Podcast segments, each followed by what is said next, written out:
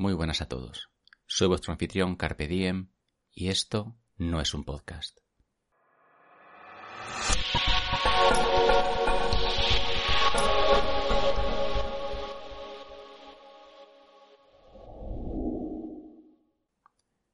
Bien, continuando con el tema del último audio que hice, EPF Sense y el T620. Bueno, pues más o menos ahí estoy. He conseguido instalar WireGuard, he ido haciendo alguna prueba, tengo algún problema de paquetes perdidos, tengo que terminar de, mirar a ver exactamente eh, qué tal y por dónde salen las cosas, pero bueno, en general tengo que decir que estoy contento. Pero cierto que la curva de aprendizaje sigue siendo, sigue siendo compleja. Eh, después de publicar el anterior Esto no es un podcast, un usuario de la comunidad, eh, Tonio, muchos lo conoceréis, es, un usuario bastante activo, pues me envió un audio para preguntarme si había considerado la opción de, un, de una cosa intermedia en lugar de saltar de el router de la operadora a un pfSense con toda la curva de aprendizaje que ello conlleva, pues me preguntó que si había considerado una solución intermedia que sería un, un router de los que llaman router neutros, ¿no? En concreto un Asus, porque él, bueno, tiene alguna experiencia con, con algún Asus y tal, y, me preguntó si no lo había valorado. Y, y, mantuvimos una conversación bastante interesante sobre los pros y los contras de, de esta opción, ¿no? Y bueno, me ha parecido interesante la conversación que tengo. De aquí, Tonio, un saludo. Muchas gracias por, por esa charla, por esa charla tan interesante. Y bueno, quería compartir con vosotros un poquito las conclusiones a las que, bueno, hemos llegado o pusimos encima de la mesa. Y el por qué me he ido a un PFSense sin, sin, pues eso, sin, sin hacer lo que igual para muchos podría ser lo lógico, que es un paso intermedio a un router con un sistema operativo em, no open source, eh, pero ya preparado en el cual compra directamente la caja, no tienes que instalar y te da mucha más mm, capacidad para toquetear cosas que, que el router de la operadora. Bueno, pues yo le dije a Antonio que para mí los motivos de cambiar del router de la operadora a otra cosa podrían más o menos clasificarse en tres, bueno, más que nada, eh, o sea, podríamos clasificar a los usuarios en, yo clasificaría en tres grupos. El grupo número uno es el grupo de usuarios que no tienen una necesidad específica porque no son unos usuarios que podríamos considerar avanzados a, nivel de redes. No requieren establecer, em, eh, ¿cómo es esto? Eh, VLANs, o si las eh, quieren establecer, pues las pueden establecer a través de algún switch. No tienen necesidad de eh, control de métricas, no tienen necesidad de un control de paquetes o de rutas más allá de una apertura de puertos básica, lo que digamos sería el usuario normal, el usuario estándar. Para este tipo de usuario, desde mi punto de vista, no existe ningún motivo justificado para cambiar el router de la operadora, salvo cosas flagrantes como algunas routers de operadora que no te permiten, por ejemplo, abrir el puerto 80 o el 443, cosa que según me ha llegado está haciendo Vodafone en alguno de sus routers. Bueno, pues salvo estos casos específicos, para mí, pues mm, un usuario normal no va a ganar mucho. Lo que va a buscarse es una, un dolor de cabeza enormes. Yo siempre sigo la regla de si funciona no lo toques, salvo que quieras cacharrear, ¿vale? Pero estamos hablando de un usuario normal que asumimos que no quiere perder el tiempo con estas cosas, quiere algo que funcione, que es lo que buscamos todos los usuarios normales, ¿no? Bueno, pues para este usuario le digo, no te compliques. En, el grupo de naseros hay muchísimos mensajes, muchísimos mensajes de gente preguntando ¿y cómo consigo los datos para la ONT que quiero cambiar el router de operadora? por qué quieres cambiar el router de operadora. Lo que tienes que preguntarte es, ¿te funciona? ¿Estás contento con el, con el, eh, el servicio que te está prestando? ¿Tienes una buena cobertura de Wi-Fi? ¿Tienes un sistema de apertura de puertos adecuado para tus necesidades? ¿Por qué quieres cambiarlo? si la respuesta es mm, no lo sé, pues no lo cambies, porque lo que vas a hacer es buscarte dolores de cabeza y luego te vas a arrepentir.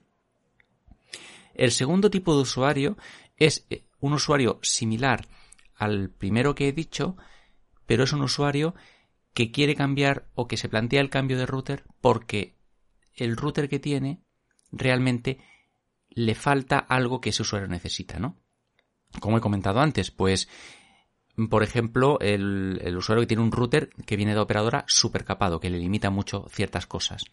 O el usuario que tiene un router de la operadora con un mm, nivel de wifi, pues una cobertura de wifi horrible y que no tiene una necesidad específica de establecer una red mesh o de establecer un access point o otro sistema.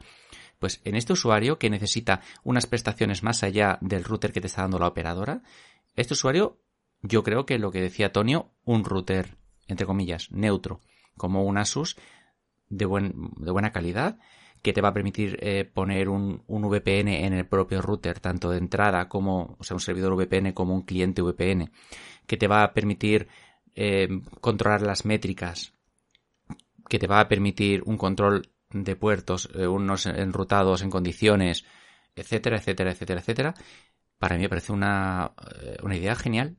Porque vas a tener un trasto que es básicamente casi enchufarlo y funcionar con una buena cobertura si compras una, un, router acorde a tus necesidades. Ahí puedes elegir el hardware, entra el, el tema del hardware y va a ser algo más caro que una solución más de andar por casa como un PFSense, pero me parece una muy buena idea.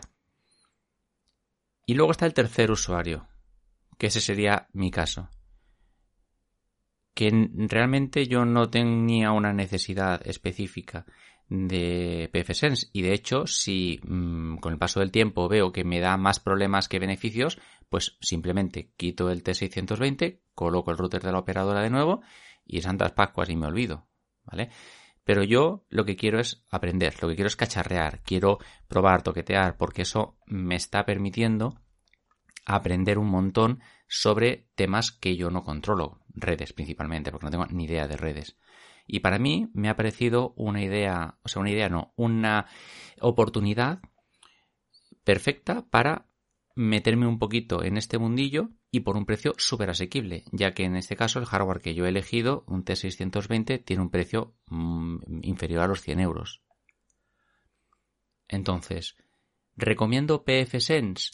Lo recomiendo para el usuario de redes avanzado, pero el usuario de redes avanzado no estará escuchando este podcast. Perdón, este no podcast. El usuario de redes avanzado ya tendrá un PFSense o un OpenSense o tendrá su sistema montado con sus switches de 48 bocas. Lo recomiendo para el usuario que quiera cacharrear y aprender. O para el usuario que quiere tener un control absoluto sobre toda su red y tener una capacidad de modificar hasta el último parámetro. A este usuario le digo sí. PFSense es una buena opción para ti. Tiene una curva de aprendizaje bastante dura, te va a costar, pero te va a dar todo lo que necesites y además es open source, que eso para mí siempre es un punto positivo. Al usuario que va bien con el router de operadora, pero le faltan ciertas prestaciones concretas o que el router de la operadora viene súper capado y le limita en un montón de cosas que él necesita, pues si no quieres romperte la cabeza, mírate un router tipo neutro como un Asus, por ejemplo. Asus, digo Asus por decir, porque hay otras muchas marcas porque igual te ofrece algo más cercano a tus necesidades sin las complicaciones y la curva de aprendizaje de un PFSense o de un OpenSense. Y para todos los demás, el usuario que se, conecta a su Wi-Fi, se conecta a su Ethernet, navega, abre los puertos que necesita, tiene sus servicios funcionando y está bien, está contento, le digo, chico, quédate como estás, quédate como estás, porque lo único que vas a conseguir, si no tienes ganas de liarte ni de aprender, solo conseguirás dolores de cabeza. Y no hemos venido para sufrir. No hemos venido a esta vida a sufrir, hemos venido a pasarlo bien y aprovechar el tiempo. Así que dedica tu tiempo a otra cosa. Bueno, pues nada más. Espero que este audio os haya sido interesante. A ver si dentro de poco hago algún otro que tenga alguna cosita pendiente. Ya no será más sobre OpenSense ni PFSense de momento. Y mientras tanto nos vemos en el próximo No Podcast.